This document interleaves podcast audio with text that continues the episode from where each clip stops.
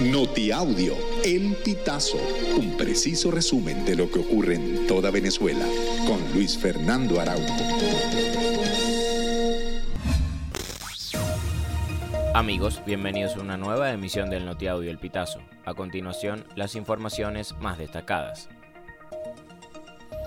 Diferentes organizaciones sindicales y gremiales convocaron a una movilización para este jueves, donde exigirán salarios y pensiones justas. Los sindicalistas recuerdan que el gobierno de Maduro tiene más de 600 días sin realizar ajuste en el salario.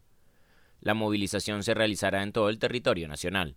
En el caso de Caracas, está convocada para desarrollarse entre Parque Carabobo y el Ministerio de Transporte, ubicado en la Plaza Caracas. El gobernante Nicolás Maduro denunció este martes que desde los actores internacionales se usa la disputa por el Esequibo entre Guyana y Venezuela para fomentar una campaña que busca enconar un conflicto. Maduro afirmó que su gobierno ha buscado soluciones diplomáticas y pacíficas al conflicto territorial. Sin embargo, estimó que desde el año 2015, Guyana patea el Acuerdo de Ginebra al hacer pactos económicos con la petrolera ExxonMobil y Estados Unidos.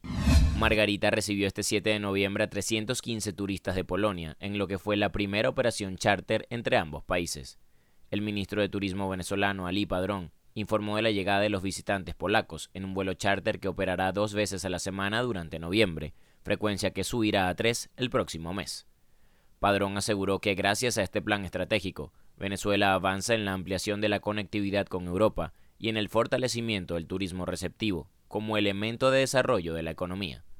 Caficultores exigieron al gobierno de Nicolás Maduro hacer respetar los precios establecidos en la Gaceta Oficial número 42721. Este instrumento legal obliga a las torrefactoras a pagar el quintal de café corriente a 160 dólares, el de café natural a 170 dólares y el de café lavado a 180. Los caficultores pidieron comparar los costos de producción tanto del sector primario como el industrial, argumentan que en los supermercados el café más barato está en 8 dólares. Finalmente afirmaron que para ellos es imposible vender el quintal de café en 90 dólares.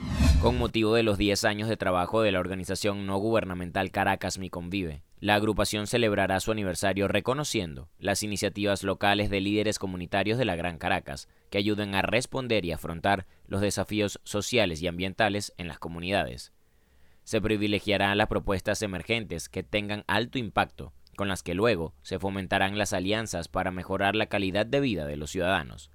La premiación se enfocará en las soluciones a los problemas y no en las personas detrás de los proyectos. Para participar, las propuestas deben tener más de tres meses de trabajo al momento de nominarse y el equipo permanente debe ser menor de 10 personas. Amigos, y hasta acá llegamos con esta emisión del Audio El Pitazo. Recuerda hacerte super aliado para mantener vivo el periodismo independiente en Venezuela. Narró para ustedes Luis Fernando Araujo.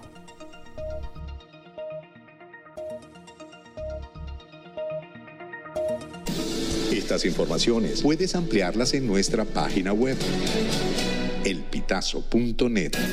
También recibimos tus denuncias vía SMS o WhatsApp a través del 0414 230 2934.